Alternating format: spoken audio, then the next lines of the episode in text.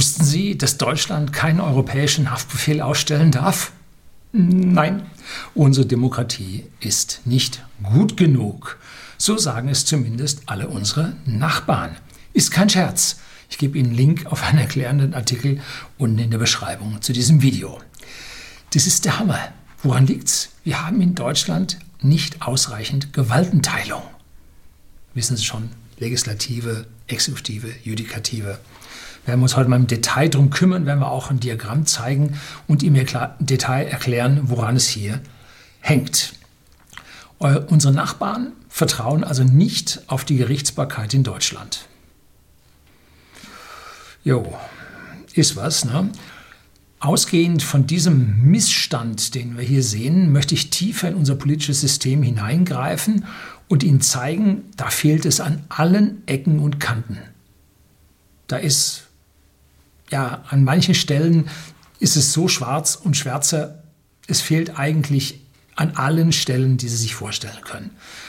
Unser System steht auch deshalb, aus meiner persönlichen Sicht, Meinung heraus, bald vor seinem Untergang.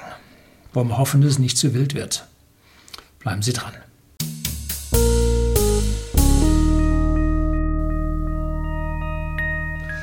Guten Abend und herzlich willkommen im Unternehmerblog, kurz Unterblog genannt. Begleiten Sie mich auf meinem Lebensweg und lernen Sie die Geheimnisse der Gesellschaft und Wirtschaft kennen, die von Politik und Medien gerne verschwiegen werden. Und heute sind wir da. Heute haben wir geballte Geheimnisse, die Sie überall schon mal ein bisschen angesprochen gehört haben. Und heute will ich sie mal zusammenfassen. Und ich will nicht nur schimpfen, sondern ich will am Ende auch Lösungsmöglichkeiten aufzeigen, was man alles ändern müsste, könnte, dürfte, sollte und dann letztendlich auch hoffentlich wird. Tja, ich bin kein Jurist. Ich bin ein schnöder Ingenieur. Ich habe aber ein gewisses logisches Verständnis und kann Zusammenhänge zwischen verschiedenen Dingen relativ gut herstellen. Das muss ein Ingenieur tun, sonst kriegt er am Ende bei seiner Konstruktion den Sack nicht zu. So, ich bin auf gar keinen Fall Verfassungsrechtler. Nein. Ähm, ist heute bei meinem ja, lauten Nachdenken über unsere Missstände vielleicht auch gar nicht so schlecht, dass ich hier nicht Jurist bin oder gar Verfassungsrechtler oder sonst was, weil ich hier einen entsprechenden Blick, einfachen Blick von der Basis auf unser Geschehen habe. Es gibt ein tolles Buch des Verfassungsrechtlers Hans-Herbert von Arnim, Die Hebel der Macht und wer sie bedient. Parteienherrschaft, statt Volkssouveränität. Der Hans-Herbert von Arnim ist also schon Ewigkeiten dabei und schreibt sich die Finger wund. Ich habe mal oh, ein Buch gelesen vor bestimmt schon 10 oder 15 Jahren, nannte sich Das System. Auch von dem Herrn, das sollte es antiquarisch geben, das hat mir damals die Augen geöffnet. Also da war, war ich durch. Ne? Gut, wir leben bei uns, so haben wir es in der Schule gelernt, in einer Mischform von direkter und indirekter Demokratie. Wir wählen Abgeordnete und die sitzen im Parlament und entscheiden, was wie gemacht wird. Richtig? Nein, nicht ganz.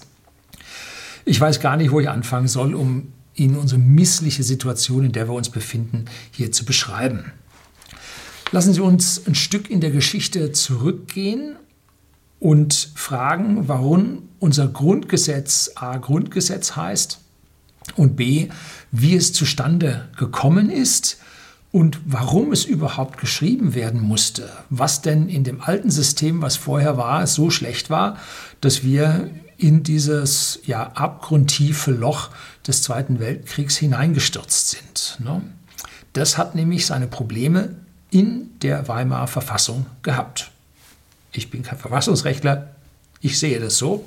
Vielleicht sind hier entsprechende Juristen, die auch Verfassungsrecht belegt hatten, vielleicht sogar dort arbeiten, mit dabei. Dann bitte ich um reichlich Kommentare unter diesem Video. Ich lerne gern. Ich bin nicht beratungsresistent.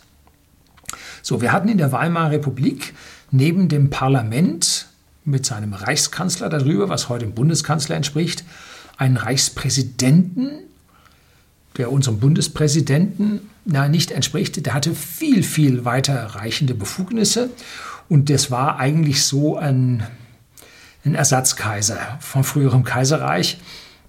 Ähm, Also er hatte deutlich mehr Befugnisse als heute unser Bundespräsident hat.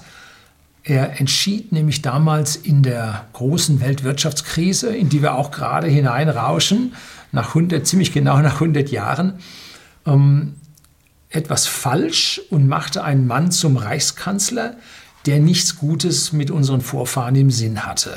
Ja, Sie wissen, wen ich meine, das ist der Name, den man nicht ausspricht. Sonst schlagen die Algorithmen zu. Gut. Das wäre aber vielleicht noch nicht das fatale Ende gewesen, diesen, ja, Herrn ist zu viel gesagt, zum Reichskanzler zu machen, sondern über einen Volksentscheid ließ sich dieser Herr dann nach dem Tode des Reichspräsidenten zur Personalunion von Reichspräsident und Reichskanzler machen. Äh, ja, und das war dann die Katastrophe schlechthin, zu viel Macht in einer Person, äh, Aushebeln demokratischer Kontrollmechanismen und, und, und. Und die weitere Katastrophe kennen Sie. So, es kam der Krieg, wie er kommen musste. Und Ende 1945 wurde der Staat Deutschland von vier Besatzungsmächten aufgeteilt. Der sowjetische Sektor wurde dann zur DDR. Und dann gab es einen britischen, der war Nordwesten. Dann gab es einen französischen, der war im Südwesten. Und so von der Mitte bis Südosten war der amerikanische Sektor. Und dann waren irgendwo noch ein paar Kanadier äh, im Südwesten äh, installiert und und und. Ähm, so, es gab damit keinen Bundesstaat von Deutschland mehr, sondern es gab die Bundesländer und die hatten ihre Verfassungen. Gibt es auch eine kleine Anekdote. Bis vor, ich sage mal, 10, 15 Jahren stand in der hessischen Verfassung noch die Todesstrafe drin. Haben die seit Menschengedenken nicht geändert. Ne? Wie verrückt müssen Politiker sein, so einen Schandfleck in einer Verfassung drinstehen zu lassen für Jahrzehnte. 50 Jahre nach dem Krieg stand da die Todesstrafe noch drin. Ja, Toll haben sie das hingekriegt. Ne? So, da gibt es also ein interessantes äh, Dokument, historisches Lexikon Bayerns.de. Schreibe ich Ihnen das auch unten in die äh, Beschrei äh, Beschreibung vom Video mit rein. Ähm, und da wurde ein Verfassungskonvent vom Herrn Chiemsee installiert, 1948, also drei Jahre nach Ende des Krieges. Und zwar durch, ja, durch die Besatzungsmächte und Bayern erklärte sich bereit, kommt alle zum Herrn Chiemsee. Das ist ein, Schloss auf einer Insel im Chiemsee, abgelegen, dass sie entsprechende Ruhe haben, äh, keinen Einfluss von außen. Und die sollten sich dann hinsetzen in diesem Verfassungskonvent und eine Verfassung für einen neu zu gründenden Staat bilden. Und an dieser Stelle haben die Alliierten schon drauf geguckt, dass äh, es hier einen Weststaat geben sollte, unabhängig von dem, was der Osten äh, mit äh, der damalig, so nannte sich das Ostzone, nun machen würde. Ne? So, und nur die Länder konnten das und diese gewählten Ministerpräsidenten der Länder entsandten elf Vertreter nach Herrn Chiemsee und Berlin war nicht stimmberechtigt, weil es ja einen Sonderstatus innerhalb äh, der späteren DDR hatte. Und damit gab es dort keine Wehrpflicht, gab es dort kein äh, Stimmrecht in Bundesfragen und, und, und. Sogar in der Bundes, im Bundestag später saßen Abgeordnete von Berlin, die kein Stimmrecht hatten, die sich da nur informierten. So. Und auch die Vertreter hier von Berlin hatten also nur einen Beobachterstatus. Und es war die Vorbereitung zur deutschen Verfassung. Wichtig bei diesen Vorbereitungen zur Verfassung wir werden später sehen, dass es nie eine Verfassung war, sondern ein Grundgesetz. Ähm, war klar, dass man die Fehler, die vorher in der Weimarer Verfassung drin waren, dass man die nicht wiederholen durfte. Und zwar äh, war, dass die Volksabstimmung, die den besagten Herrn an die Macht gebracht hatte, äh, dass die nicht mehr enthalten war. Die ist in nahezu allen Landesverfassungen enthalten und wurde als sehr modern angesehen und deshalb damals auch in die äh, Weimarer Verfassung mit übernommen. Und wir haben einen Rest davon.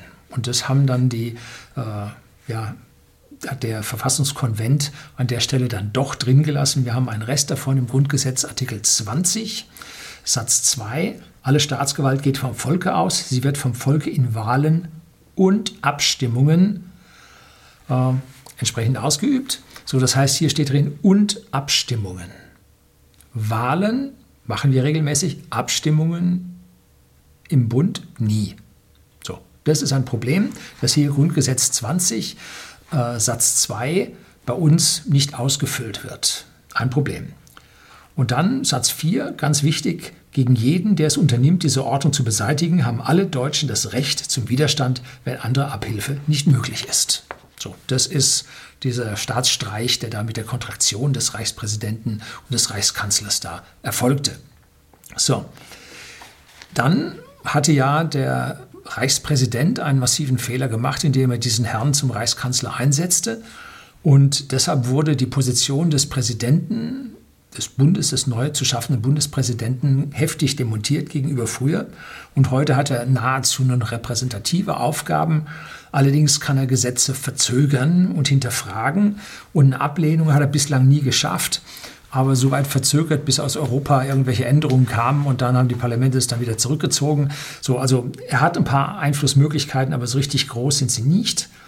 Ähm, es gibt da eine kleine Anekdote, von dem weiß ich nicht, äh, ob sie wahr ist. Ich habe sie gegoogelt und es gibt so einen Suchschatten mit anderen Dingen. Ich habe es nicht gefunden. Ähm, Im Grundgesetz Artikel 54 Satz 2 steht, das Amt des Bundespräsidenten dauert fünf Jahre, anschließende Wiederwahl ist nur einmal zulässig.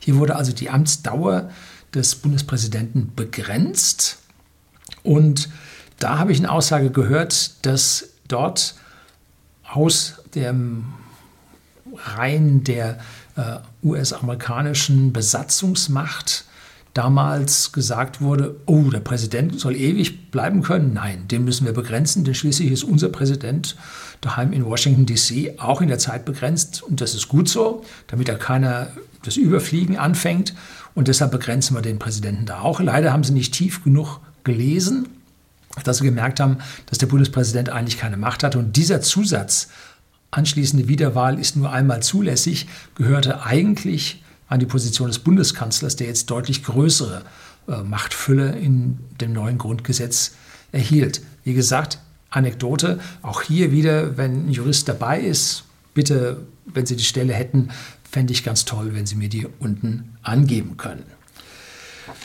Dann in der dritten Sache war, der dritte Punkt, an dem man gedoktert hat, war, die Parteien in der Weimarer Zeit waren wohl nicht stark genug, um sich gegen eine einzelne Person und eine stark drückende einzelne Partei durchsetzen zu können. Und deshalb werden die Parteien jetzt extra im Verfassungsrang mit erwähnt, und zwar im Grundgesetz Artikel 21 Absatz 1. Die Parteien wirken bei der politischen Willensbildung des Volkes mit. Ihre Gründung ist frei, Ihre innere Ordnung muss demokratischen Grundsätzen entsprechen. Sie müssen über die Herkunft und Verwendung ihrer Mittel sowie über ihr Vermögen öffentlich Rechenschaft geben. Und an dieser Stelle habe ich also dermaßen viele Fragezeichen. Da kann ich also drei äh, Punkte in diesem Satz sehen, die also nicht so wirklich sind. Äh, ein kleines Beispiel gefällig. Äh, wo sind denn die Mittel von der Linken hergekommen? Stichwort SED-Gelder. Oder CDU. Wo sind die Gelder hergekommen, die sich Herr Kohl über die gesamte Lebenszeit, die ihm noch verblieb, geweigert hat, Auskunft zu geben? Ne? Wichtig in diesem Satz ist die Formulierung. Parteien wirken mit. Heute ist es in unserem System so, dass es ausschließlich Parteien sind. Ne? Parteien wirken mit. Das hieß, es muss eine Möglichkeit geben, sich als Einzelner zur Wahl ins Parlament aufstellen zu lassen. Ähm, aber faktisch hat es das noch nie gegeben. Ne? Tja, was ist ansonsten bei uns strukturiert? Jetzt wird es also relativ schwierig ähm, und es wird immer ungenauer für mich, weil alles dermaßen kompliziert ist, dass man immer nur bruchstückhaft dieses System äh, erkennen kann, falls man es überhaupt erkennen kann als Laie nicht darüber wegblickt. Und der einfache Bürger, der acht Stunden täglich zur Maloche geht, hat sowieso keine Chance, dieses System in irgendeiner Art und Weise äh, zu durchblicken. Und in unseren Schulen wird ausschließlich die positive Version unseres Staatssystems und der Geschichte beschrieben. Heute bekommen Sie von mir hier die dunkle Seite der Macht. Jo, Star Wars lässt grüßen, präsentiert. Also los geht's. Sie haben gemerkt, wie Parteien funktionieren, wie Parteiräson funktioniert. Frau Merkel sagte zur Wahl des Ministerpräsidenten Kemmerich von Thüringen, äh, hier habe ich ein extra Video dazu gedreht über die Thüringer Wahl, unverzeihlich wäre diese Wahl gewesen und auch das Ergebnis wieder rückgängig gemacht werden. So. Und das passierte dann prompt einige Stunden nach diesen Äußerungen. Da sind aus meiner Sicht drei Dinge enthalten, die vom Grundgesetz nicht wirklich gedeckt sind. Da muss man es schon weit dehnen, dass man das mitnehmen kann. A. Vom Bund aus, denn Frau Merkel ist Bundeskanzlerin der Bundesrepublik Deutschland, wird auf ein Landesparlament Einfluss genommen. Und das geht gar nicht. Subsidiaritätsprinzip, Feudalismus, nicht äh, Föderalismus, Entschuldigung. das war jetzt freudscher Versprecher, tut mir richtig leid. Ähm, die Souveränität des Bundeslandes Thüringen wird hier an dieser Stelle einfach übergangen. Und das nicht von irgendeinem Hinterbänkler, nein, vom Vordersten der Vorderen. Geht nicht. B. Ein Teil der Exekutive, nämlich die ausführende Gewalt. Frau Merkel ist Teil der Exekutive, weil das Parlament sie gewählt hat und sie in den Rang der Gubernative gesetzt hat, nämlich eine gewählte äh, Beamtenschaft auf Zeit, die da dann wieder rausfällt. Habe ich mal über die Gubernative, da hat der Busbach einen tollen Vortrag gehalten gehabt, ähm, wie diese ausführende Gewalt nun Einfluss auf eine legislative Entscheidung bringt. Das heißt, aus der Exekutive wird Einfluss auf die äh, Legislative gegeben, gemacht. Geht gar nicht. Gewaltenteilung. Darf man nicht. Ne? C. Es gibt parteiinterne Beschlüsse, sogenannte Unvereinbarkeitsbeschlüsse, die jetzt eine Kooperation mit, äh, zwischen CDU und AfD und Linken äh, ja, untersagt. Und hier ist es jetzt nun schwierig zu sagen, unvereinbar Vereinbarkeitsbeschlüsse sind Regelungen von Parteien, Vereinen und Verbänden, nach denen die gleichzeitige Mitgliedschaft in dieser Organisation mit der Mitgliedschaft in einer anderen namentlich benannten Organisation unvereinbar ist und ein Ausnahmehindernis oder einen Ausschlussgrund darstellt. So, ein Unvereinbarkeitsbeschluss äh, kann man das nicht nennen, weil ja keine Mitgliedschaft ist, sondern hier wird nur frei dem Gewissen nach gewählt und der Abgeordnete ist nur seinem Gewissen verantwortlich und nicht einer Parteiräson. So, also hier fehlt es an mehreren Stellen und das wird also definiert im Grundgesetz Artikel 38 Satz 1. Die Abgeordneten des Deutschen Bundestags werden in allgemeiner, unmittelbarer, freier, gleicher und geheimer Wahl gewählt. Sie sind Vertreter des ganzen Volkes an Aufträge und Weisungen nicht gebunden. Ähnliches gilt dann für Thüringen selbst und nur ihrem Gewissen unterworfen. So, und hier machen nun Parteien Aussagen im Voraus über das Verhalten äh, von Parteimitgliedern. Ganz schwere Kiste, ne? Gut, es ist dann am Ende ein Stück weit anders gelaufen. Herr Kemmerich der ja auch Teil der Exekutive, der Gubernative war, als One-Man-Show, als gewählter Ministerpräsident ohne Minister, der trat von selbst zurück. Was nun hinter den geschlossenen Türen los war, äh, wie da der Kampf stattfand, wird man sicherlich nicht der Öffentlichkeit und auch nicht unseren Verfassungsrichtern zumuten, das zu bewerten. Ne? Auf jeden Fall war die Wortwahl unserer Frau Kanzlerin grenzwertig und zwar aus dem Ausland, wahlrückgängig. Aus dem Ausland bedeutet, äh, sie war dort ja unterwegs als äh, Bundeskanzlerin, als offizielle Vertreterin äh, unseres Staatengebildes. Und wenn man sich dann dort äußert, sie war ja nicht mehr Vorsitzende der CDU, als was hat sie sich da geäußert? Da war schwierig. Ne? Sie hätte aus meiner Sicht sagen sollen, ein demokratisch gewählter Ministerpräsident sollte sich nicht von den Rechten wählen lassen oder was auch immer sie dann gesagt hätte. Er solle zurücktreten oder ich schlage ihm vor, zurückzutreten. Das wäre die richtige Aussage gewesen. Ne? So, Ich kann die AfD, wie Sie wissen, dafür kriege ich jedes Mal regelmäßig Daumen nach unten. Ich kann die AfD auch nicht leiden. Aber Demokratie bleibt Demokratie. Ne? So, da geht kein Schritt über die Verfassung des Landes Thüringen hinweg. Die gilt es wirklich zu beachten. Ne? Das ist oberste Demokratenpflicht. So, wo liegt denn das eigentliche Problem? Das eigentliche Problem liegt daran, dass unsere Politiker heute hauptamtliche Berufspolitiker sind und nach dem Ende ihres Mandates es richtig schwer haben, wieder in alte Positionen zurückzufinden und ihre Karriere dann fortzusetzen. Für die Vorderen ist es kein Problem, die wandern dann irgendwo in die Lottogesellschaften, in die Stiftungen, äh, ja, auf irgendwelche Abwasserverbände und sonst wohin. Ähm, aber die aus den hinteren Reihen, für die hat man solche Jobs nicht. Ne? Und da ist alles im Prinzip von den Parteien, geregelt ist zu wenig, beherrscht. Und ein Ausschluss aus einer Partei an dieser Stelle wegen Fehlverhalten oder Ausschluss von der nächsten Wahl, du kommst da nicht mehr hin auf die Liste, äh, bedeutet womöglich ein Absturz in die Armut. Und dafür gibt es auch ein Beispiel, und zwar in Hessen.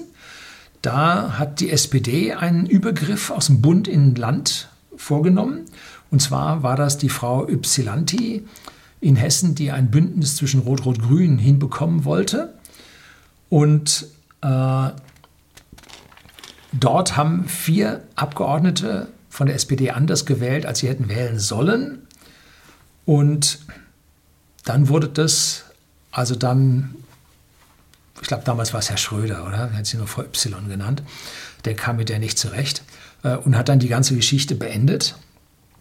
Und tatsächlich ist wohl eine dieser, mindestens eine dieser Politikerinnen anschließend ins Hartz IV gelandet, wenn man, ich habe damals noch Talkshows gesehen, wo die Dame dann mal eingeladen war. So, also die Parteien laufen an dieser Stelle amok, indem sie Druck auf die Politiker ausüben. Offiziell heißt es dann Fraktionszwang und dann hört man solche Sachen in irgendwelchen Nachrichtensendungen. Äh, der Fraktionszwang wurde zur Abstimmung aufgegeben, wenn es dann so um, um Schwangerschaftsabbrüche geht. Darf man das sagen? Äh, so, also um Dinge geht, wo es tief, tief ins Innere des Gewissens geht, wo sogar eine Partei in sich gespalten ist, um jetzt da die Partei nicht zu zerreißen, gibt man dann den Fraktionszwang frei, der eigentlich nie besteht. Fraktionszwang gibt es kein Gesetz. Fraktionszwang ist unsichtbar und bedeutet, du stimmst so ab, wie die Fraktion das gesagt hat, und wenn nicht, wirst du das nächste Mal nicht wieder aufgestellt. Punkt. So. Gibt es auch in Österreich, ähm, Gibt es in vielen Ländern. Äh, bei uns ist es schwierig. Und weil sie nun hier dieses Problem haben mit ihren Freunden und überhaupt ihrer weiteren Karriere, wenn sie da drin sind, ähm, wird momentan auch die Änderung des Wahlrechts, was vom Bundesverfassungsgericht jetzt äh, nahegelegt wurde oder in einem Urteil gefordert wurde. Denn wenn wir nichts tun, gibt es eine große Wahrscheinlichkeit, dass wir mit der Wahl 2021 800 Abgeordnete bekommen. Mit Ausgleichsüberhangsmandaten und Vorwärts und Rückwärts, schlag mich tot. Ähm, und wenn man sich überlegt, wir haben bereits jetzt das zweitgrößte Parlament der Welt nach der chinesischen Volkskammer. Und jetzt schauen Sie mal, auf wie, viel auf wie viel Bürger ein Abgeordneter in China kommt und auf wie viel Bürger ein Abgeordneter in Deutschland kommt. Und was passiert? Was machen Abgeordnete? Gesetze. Und deswegen, weil wir die meisten Abgeordneten pro Bürger haben, machen wir auch am meisten Gesetze, sind am meisten gegängelt, am meisten eingezwängt, am meisten an Innovation behindert und, und, und. Weil wir so viele Abgeordnete haben und weil es jetzt den großen Parteien mal wieder an den Kragen geht. Die SPD dürfte einstellig werden. Die CDU dürfte auch eine Menge verlieren. Äh, und damit verlieren Politiker ihr Mandat und damit ihr Einkommen und müssen dann gucken, wo sie nachher hinten rauskommen.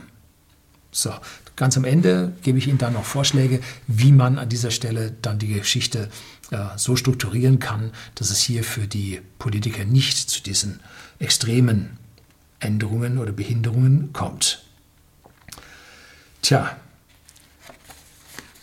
damit Sie jetzt in unserem System diese parteipolitischen Verzwängungen besser verstehen und warum unsere Justiz keinen europäischen Haftbefehl ausstellen darf, gibt es jetzt ein, ja, ein Diagramm, äh, was man einzeln erklären muss, was ich Ihnen hier einblende, wo ich mich jetzt mal auf ein kleines Briefmärkchen hier zurückziehe. Und da müssen Sie jetzt durch, hilft nichts. Ich habe es versucht einfach zu halten, so einfach es geht. So, wir sehen also hier die Legislative, die Exekutive und die Judikative. Das sind unsere drei Gewalten, wie wir sie in, ja, gelernt haben in der Schule. Legislative bedeutet, das kommt so von legal. Ne? Die machen also Gesetze. Die bestimmen, was legal ist. Die machen die Gesetze. Die Exekutive ist dazu da, das auszuführen. Zu exekutieren, das hat jetzt nichts mit hier zu tun, sondern etwas auszuführen, to execute. Ein Programm wird to execute a program. So, also das ist die Exekutive und dann kommt die Judikative, das kann man sich über die Juristerei merken, da hocken die ganzen, Entschuldigung, Rechtsanwälte drin, beziehungsweise an dieser Stelle dann die Richter. Also da sind die da, die die Gesetze im Einzelfall interpretieren und für deren Durchsetzung sorgen. Also die machen, die machen Entscheidungen und die Exekutive muss sie dann nachher wieder ausführen oder dafür sicherstellen, dass sie ausgeführt werden. Das sind die drei Gewalten. Jetzt schauen wir mal an, was da so weiter drunter los ist. Wir haben in der Legislative die Abgeordneten im Bund, die da gewählt werden von unserem Volk in direkter und indirekter Wahl. Das heißt, die Direkten wählen sie in ihrem Wahlkreis und die Indirekten kommen über sogenannte Listen ins Parlament. Die Listen werden vorher aufgestellt und an dieser Stelle gibt es auch einen Haufen Kritik, ob das so äh, demokratisch mit diesen Listen zugeht, äh, wie es klingt. Ne? So, die Ex und diese Abgeordneten wählen jetzt den Bundeskanzler oder der, die das Kanzlernde. Ähm, und das ist jetzt jemand, der muss nicht vorher ein Parlamentarier sein, der gewählt wurde. Das kann eine wildfremde Person im Land sein. Auch ich. Wird mich nicht wählen. Nein, ich bin zu renitent. So, und dieser Bundeskanzler bestimmt nun Minister und schlägt die dann im Prinzip vor äh, und werden dann anschließend vom Bundespräsidenten ernannt. So. Das ist ein wilder politischer Prozess, der da entsteht. Und jetzt sehen Sie als nächstes die Judikative. Und die besteht also aus, ich weiß nicht, fünf, sechs höchsten Gerichten. Ich habe hier mal das Bundesverfassungsgericht, den Bundesgerichtshof, das Bundesverwaltungsgericht genannt. Da gibt es dann noch so einen Militärgerichtshof und einen Sozialgerichtshof, der auch für das Arbeitsrecht, glaube ich, da ist. Und dann Bundeswehrgerichtshof. Also da gibt es Militärgerichtsbarkeit. Also gibt es mehrere. Ich habe jetzt mal diese drei dahingeschrieben. Und äh, die müssen nun hier an dieser Stelle dann irgendwie bestimmt werden und benannt werden. Nun, und wie wird es, passiert es? Nun, es gibt eine Kommission, die diese Richter äh, dann ernennt. Und diese Kommission wird im Prinzip über die Abgeordneten im Bund beziehungsweise daraus aus den Fraktionen, die sich gebildet haben. Und die Fraktionen sind meistens nicht wechselnd von Wahl zu Wahl, sondern wird durch die Parlamentarier, die auf, über die Landeslisten reinkommen, die Jahrzehnte-Parlamentarier dominiert. Und hier wird in einem Parteienproporz werden diese Gerichte, diese höchsten Gerichte besetzt. Es gibt dann äh, ich weiß nicht, ob es Pflicht ist oder ob es nahegelegt wird, dass diese Richter keiner Partei angehören, aber zum Beispiel der Müller, der gehört jetzt, glaube ich, dem Bundesverfassungsgericht an und er war ehemals Ministerpräsident vom Saarland, ehemaliges CDU-Mitglied. Ich glaube, der lässt seine Parteimitgliedschaft im Moment ruhen. So, und jetzt sehen Sie an dieser Stelle nun die Legislative, Exekutive und Judikative. Und darüber steht der Bundespräsident. Und die meisten Juristen oder Verfassungsrechtler sagen, er ist Teil der Exekutive, aber äh, es wird von manchen auch gesehen, dass er allen drei Legislative, Exekutive und Judikative vorsteht und hier ein bindendes Element äh, darstellt, ein über die drei äh, Gewalten hinweg agierendes Subjekt ist, was relativ wenig am Ende dann doch zu sagen hat, weil es halt äh, durch die schwierige, nee, durch die schlechte Entscheidung in der Weimarer Republik halt dieses Amt als solches dort gelitten hatte und man es damit dann am Ende entmachtet hat. Jetzt wird es dann schwieriger an dieser Stelle. Es gibt darunter unter den Ministern Staatssekretäre und diese Staatssekretäre sind die höchsten Beamten in jeweiligen Ministerien. Und hier unterscheidet sich jetzt nun der Minister, der gewählt wird, vom Staatssekretär, der Beamte auf Lebenszeit ist. Hier ist der Schnitt zwischen der auf Lebenszeit bestimmten Beamtenschaft und der wechselnden Ministerschaft, der der Gubernative angehört. Und da gibt es so schöne Sprüche aus den Ministerien. Ein Minister kommt, ein Minister geht und die Beamten bleiben. So, das heißt, schaffst du es mit diesem Minister nicht, vielleicht schaffst du das, was du willst, mit dem nächsten Minister. So. Ähm, und jetzt weiß ich noch nicht genau, in welche Richtung ich das Diagramm erweitern will. Wo fangen wir an? Ja, machen wir hier weiter. Und zwar, wir haben jetzt noch weitere Mächte, Gewalten. Und zwar die vierte Gewalt, die sich selbst immer gerne so nennt, sind die Medien. Dann die fünfte Gewalt, die immer, immer wichtiger wird, ist das Internet, wo ich jetzt hier sitze. Und dann gibt es noch eine weitere Gewalt, die Einfluss auf die Bevölkerung hat, und zwar sind das die Kirchen. So, die stelle ich jetzt hier mal so parallel mit in den Raum. Um, ja, schauen wir mal. Ne? So, jetzt gehen wir weiter nach unten und da sehen wir jetzt auf der einen Seite die parlamentarischen Staatssekretäre. Die habe ich jetzt zwischen Legislative und Exekutive geschrieben, weil diese parlamentarischen Staatssekretäre sind einmal gewählt vom Parlament und zum anderen sind sie Teil der Exekutive. Das heißt, hier ist keine Gewaltenteilung vorhanden, hier haben wir eine Twitter-Position und diese Leute werden von unserer Politik immer sehr hoch gelobt. Ich glaube, war der Herr Asmussen nicht so einer der höchsten Staatssekretäre bei uns in Richtung Europäische Zentralbank, ist er jetzt irgendwo gegangen. Ähm, und auf der anderen Seite haben wir die Staatsanwälte, die eigentlich in der Judikative für den Staat die Anklage äh, ja, durchführen müssen und dafür zuständig sind.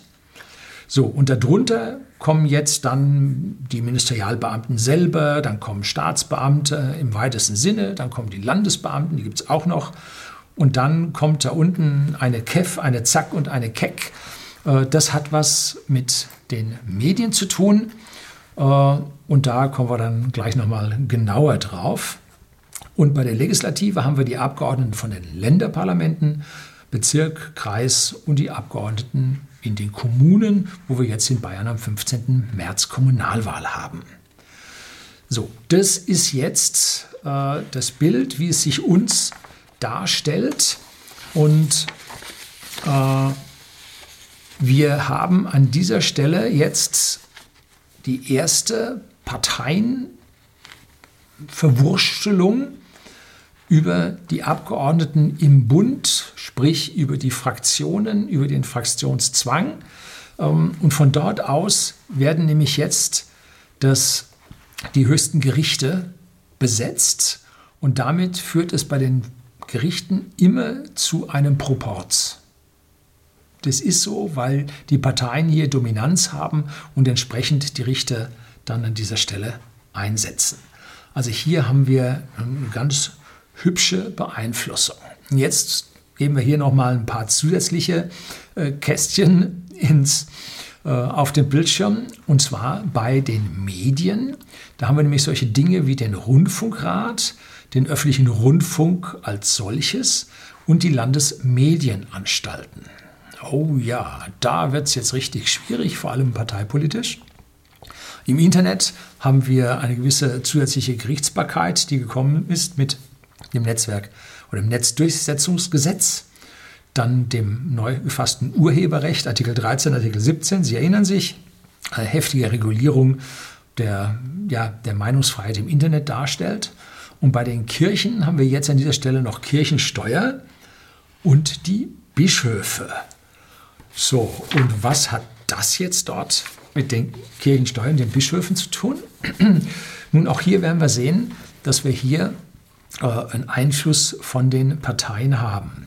Jetzt schauen wir mal weiter. Was passiert denn jetzt mit dem Rundfunkrat und dem öffentlich-rechtlichen Rundfunk? Nun, da sind die Abgeordneten des Landes, die wählen und bestimmen den Rundfunkrat. Gab es ein äh, Urteil vom Bundesverwaltungsgericht. Und zwar waren die, war der Rundfunkrat als Kontro Kontro Kontrollinstanz, Konstanzintroll, nein, so, äh, bei den Medien da und der war von den Parteien weit überproportional belegt. Da hat man also bald zwei Drittel Parteimitglieder drin und dann natürlich noch ein paar Kirchenräte. Äh, ging also an dieser Stelle gar nicht. Und hat man gesagt, musst runter. Und dann haben sie Mühe und Not, sind sie runtergegangen. Aber statt nun völlig Freie da zu setzen, wurden nach den Parteienproports in jeweiligen Ländern dann dort wieder politiknahe Menschen draufgesetzt. Sodass wir hier da drin dann Kirchengewerkschaften und ich weiß nicht, was noch alles drin haben in diesen Rundfunkräten. Und die sind total vom äh, dem Proport in den jeweiligen Länderparlamenten da. Und mit dem öffentlichen Rundfunk gibt es hier äh, ja, Austausch, so zum Beispiel Ministerialbeamte. Der Herr Seibert äh, als Pressesprecher war vorher beim, von der Bundesregierung, war vorher im öffentlichen Rundfunk äh, Redakteur im Studio vom Heute-Journal, glaube ich. Äh, und ein äh, der ehemalige Pressesprecher wurde zum äh, Intendanten des Bayerischen Rundfunks. Hieß der Herr nicht Werner oder so. Ja, ich vergesse das alles. Namen sind Schall und Rauch. Äh, jedenfalls hier ein reger Austausch zwischen der vierten Gewalt, den Medien, die unabhängig sind, mit der Exekutive unseres Staates. Geht gar nicht. Und deswegen äh, sind, ist es ziemlich wichtig, dass unser öffentlich-rechtliches Fernsehen abgeschafft wird. Weil hier der Kurzschluss zwischen der Exekutive da ist, dass wir also keine wirklich unabhängigen Medien haben, die jetzt Probleme innerhalb der Exekutive im tiefsten Inneren aufzeigen würden und Kontrolle ausüben würden. Das passiert eben an dieser Stelle nicht. Ne? Und dann gibt es Kommissionen, diese KEF, ZAK und KEK und wie sie alle heißen, äh, die werden politisch besetzt, zum Beispiel die, KEK, die KEF zur Festlegung des äh, Beitrags für die öffentlich-rechtlichen Rundfunkanstalten durch die Ministerpräsidenten und andere Herren aus der Politik, die dann im Prinzip der vierten Gewalt Mittel zur Verfügung stellen, um sie zu kontrollieren. Hm, ja, das ist doch mal eine tolle Sache. Warst du gut, kriegst du mehr. Warst du schlecht, kriegst du weniger. So, das nenne ich also aber keine vierte Gewalt, die wirklich unabhängig wäre. Und damit wir im Internet nicht so richtig zurande kommen hier und uns alles dreimal überlegen müssen, was wir tun, äh, hat man dann über den Rundfunkstaatsvertrag äh, im Prinzip zwischen Medien, Druckmedien und TV-Medien, Rundfunkmedien hat man hier äh, entsprechende Abmachungen getroffen und hat dann so zur Seite äh, zum Internet ausgekeilt, dass die fünfte Macht halt hier ein bisschen an dieser Stelle geschwächt wird. Verschwörungstheorien? Nein, ich glaube nicht. Ich glaube, da ist wirklich etwas dran. Schauen wir der Sache jetzt nochmal ein bisschen dichter dran, blenden wir jetzt mal die ganzen Partei Parteiproportsgeschichten mit ein dass wir sehen, wo hier äh, die Leute von Parteienproports aktiv werden, dann sind da ganz schöne viele blaue Kästchen. Ne? Hochinteressant und weshalb der europäische Staatshaftbefehl äh, nicht kommen kann oder, oder für uns nicht zulässig ist, ist der Staatsanwalt. Nämlich unsere Staatsanwälte sind von der Weisung des Ministers abhängig. Wenn ein Minister nicht will, dass ein Staatsanwalt ermittelt, dann sagt er eben Nein. Und dann ermittelt der Staatsanwalt nichts. Hm? So. Genauso, was ist mit den parlamentarischen Staatssekretären, die einer Partei angehören und äh, wenn sie in politische Ungnade in ihrer Partei fallen, was passiert dann? Auch hier zwischen Legislative und Exekutive massives Problem dazwischen. Ne? So, also hier sehen wir die gesamte Problematik äh, wie unsere Gewaltenteilung nicht existent ist. Wie hier die Parteien über ihren Fraktionszwang, über den Ausschluss äh, von den Wahllisten alle ihre Mitglieder hübsch unter Kontrolle haben und selbst bei riesigen Auflösungserscheinungen von Parteien wie bei der SPD oder bei der CDU, sie verhalten sich alle in Ordnung. Es scheint also, nein, anscheinend ist diese ganze Geschichte wirklich wirksam. Und wir können sie an dieser Stelle oder sollten sie an dieser Stelle nicht ignorieren. So, jetzt kommt die Frage, was sollten wir denn ändern? Normalerweise darf man sich über seine Verfassung nicht erheben, äh, weil Verfassungen sind bindend. Sie sind unter einer Verfassung geboren und äh, sie haben diese Verfassung einzuhalten und sie ist demokratisch verbindlich. So, aber in Deutschland ist es anders. Da gibt es nämlich im Grundgesetz den Artikel 146. Dieses Grundgesetz, Grundgesetz, das nach Vollendung der Einheit und Freiheit Deutschlands, da ging es um die DDR, für das gesamte deutsche Volk gilt, verliert seine Gültigkeit an dem Tage, an dem eine Verfassung in Kraft tritt, die von dem deutschen Volk in freier Entscheidung beschlossen worden ist. So, das heißt, hier geht es nicht indirekt an eine neue Verfassung, sondern die muss direkt äh, abgestimmt werden in einem Volksentscheid. Und da wir diese Volksabstimmungen, wo man das Wort Volk gestrichen hat und Abstimmung hat stehen lassen, äh, nicht haben, gibt es momentan noch keine Möglichkeit, äh, hier eine Verfassung zu bringen. Ne? Aber es ist ganz klar, dass das Grundgesetz seine Ablösung in sich enthält. Und zwar warum?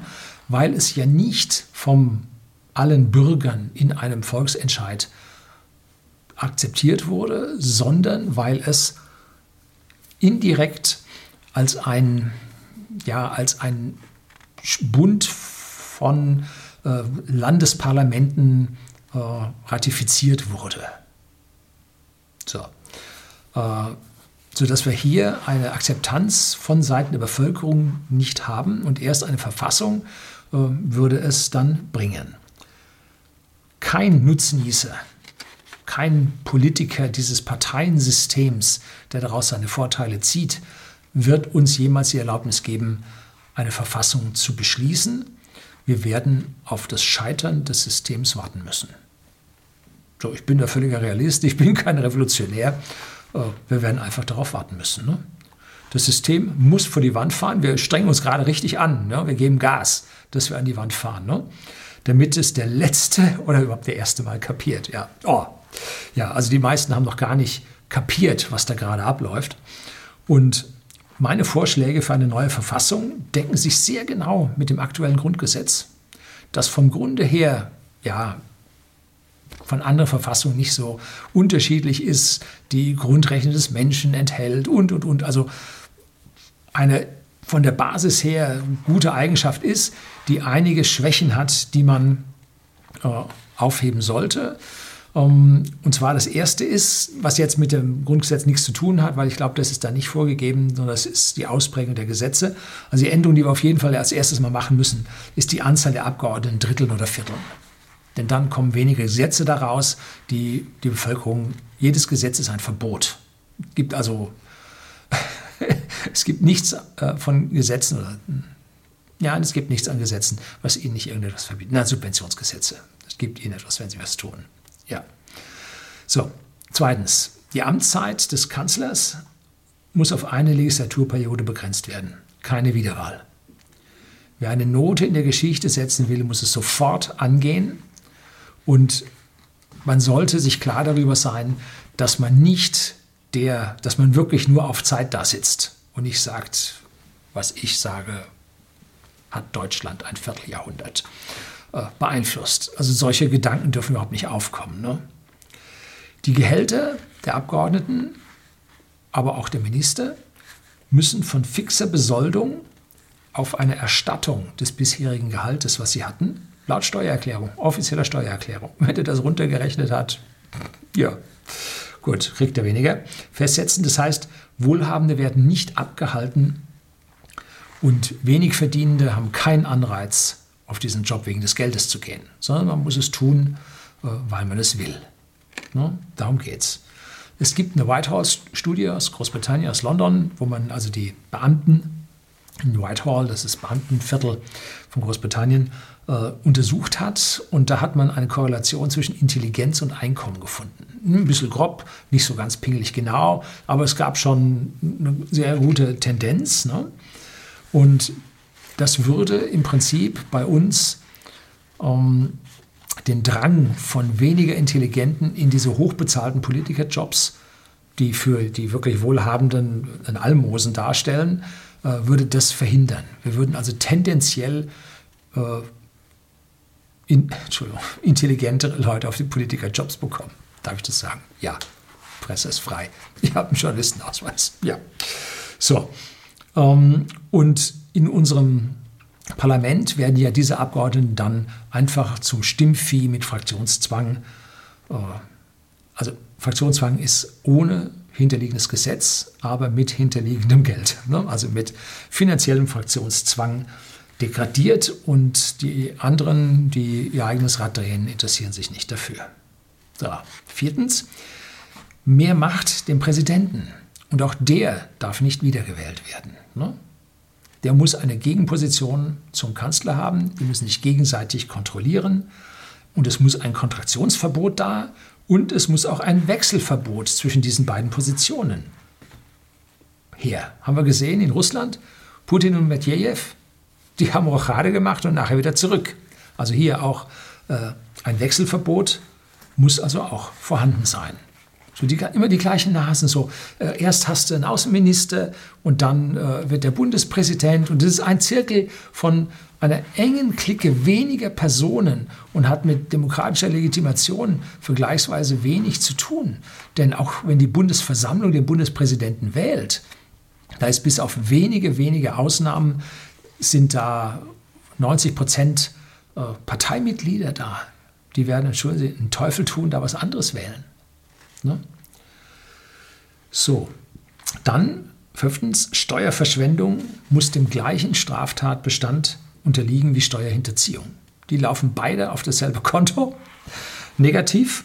Äh, und da kann es jetzt nicht davon abhängen, äh, die Immunität oder die Anklage von Politikern wegen diesen Straftatbeständen, dass das durch Richter erfolgt, die vorher im Proporz von Parteipolitikern eingesetzt wurden. Hm? Da ist ein Kurzschluss drin. Warum soll ein Richter seinen Parteifreund, in Anführungszeichen, hier der Immunität erheben, entheben? Da muss schon viel passieren, dass das passieren sollte. Ne? Das ist also relativ schwierig.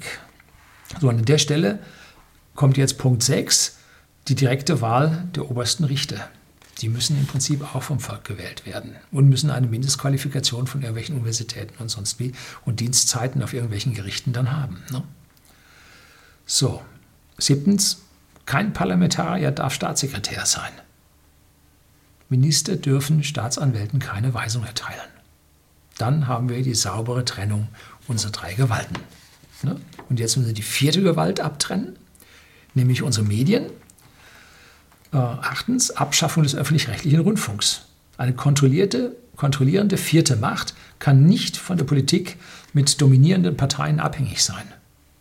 Eine vierte Macht darf nicht finanziell von den Parteien, von der KEF abhängig sein. Ne? Dann ist sie nämlich nicht unabhängig, sondern abhängig. Ne? Man muss also die vierte Macht wirklich unabhängig gestalten. Neuntens, keine Regulierung der fünften Macht durch die Politik.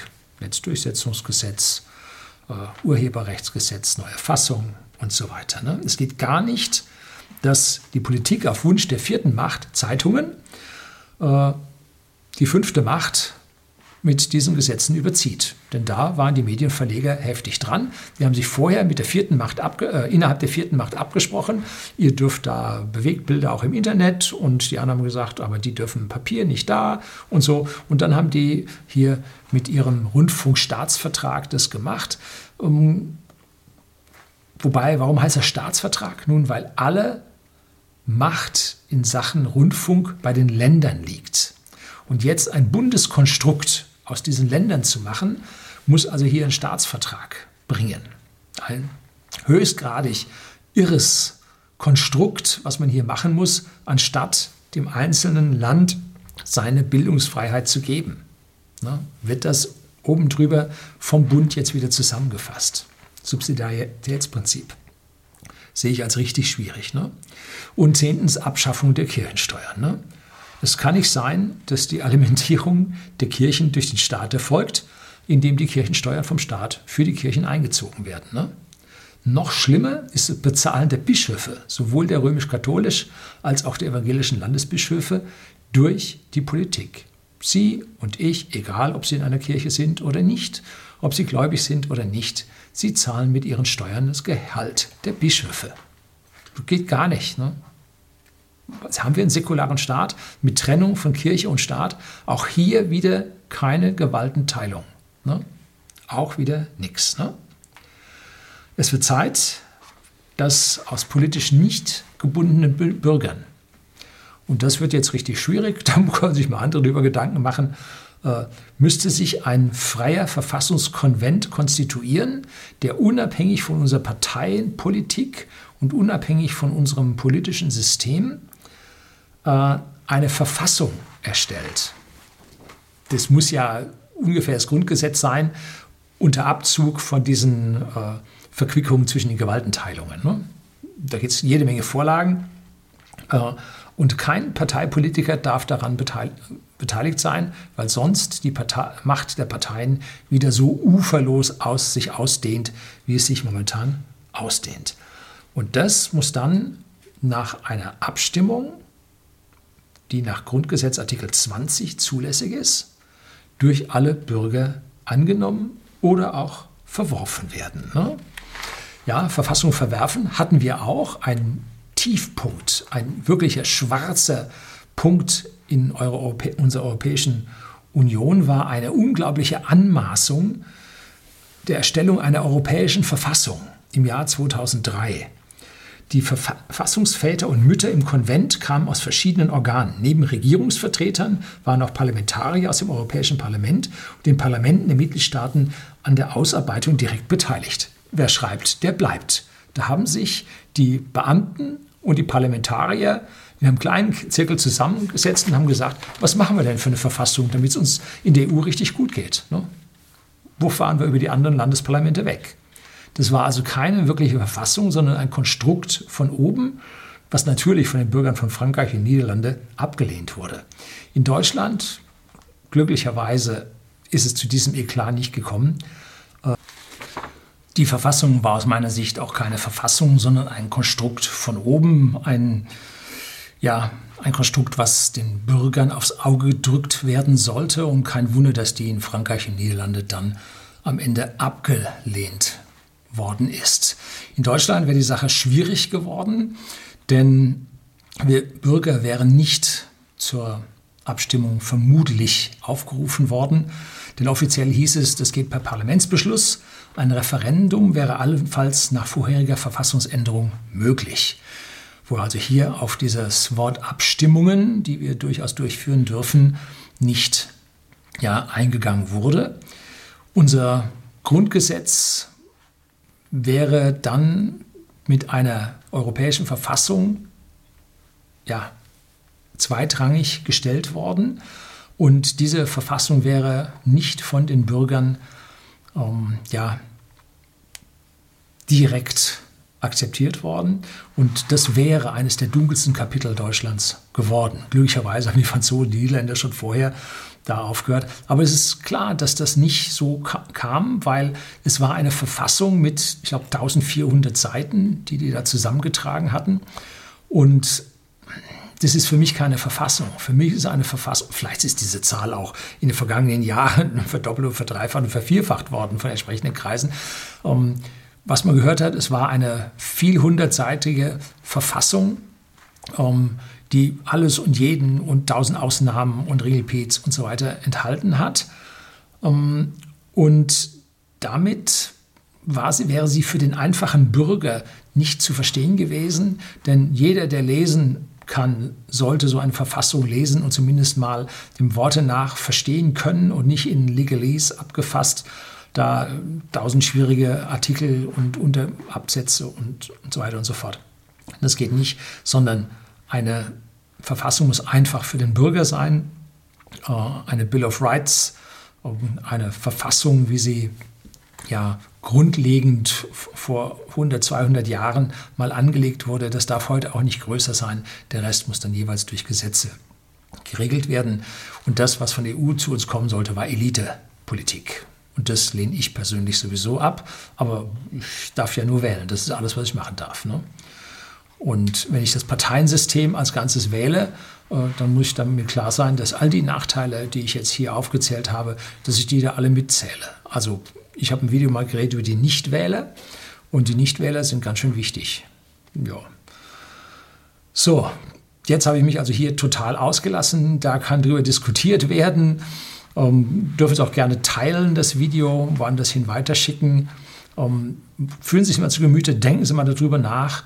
Und wenn wir jetzt in die tiefe Krise reinrauschen, wo unser politisches System an den Anschlag fahren wird, dann denken Sie mal darüber nach, ob das alles nicht hier mit unserem Parteiensystem, mit dem Parteienoligopol tatsächlich im tiefsten Inneren zu tun hat. So, das soll es gewesen sein. Herzlichen Dank fürs lange Zuschauen. Ist dann doch über eine Stunde geworden, weil ich die Karte wechseln musste. Ich weiß nicht, ob Sie den Schnitt gemerkt haben. So, herzlichen Dank fürs Zuschauen.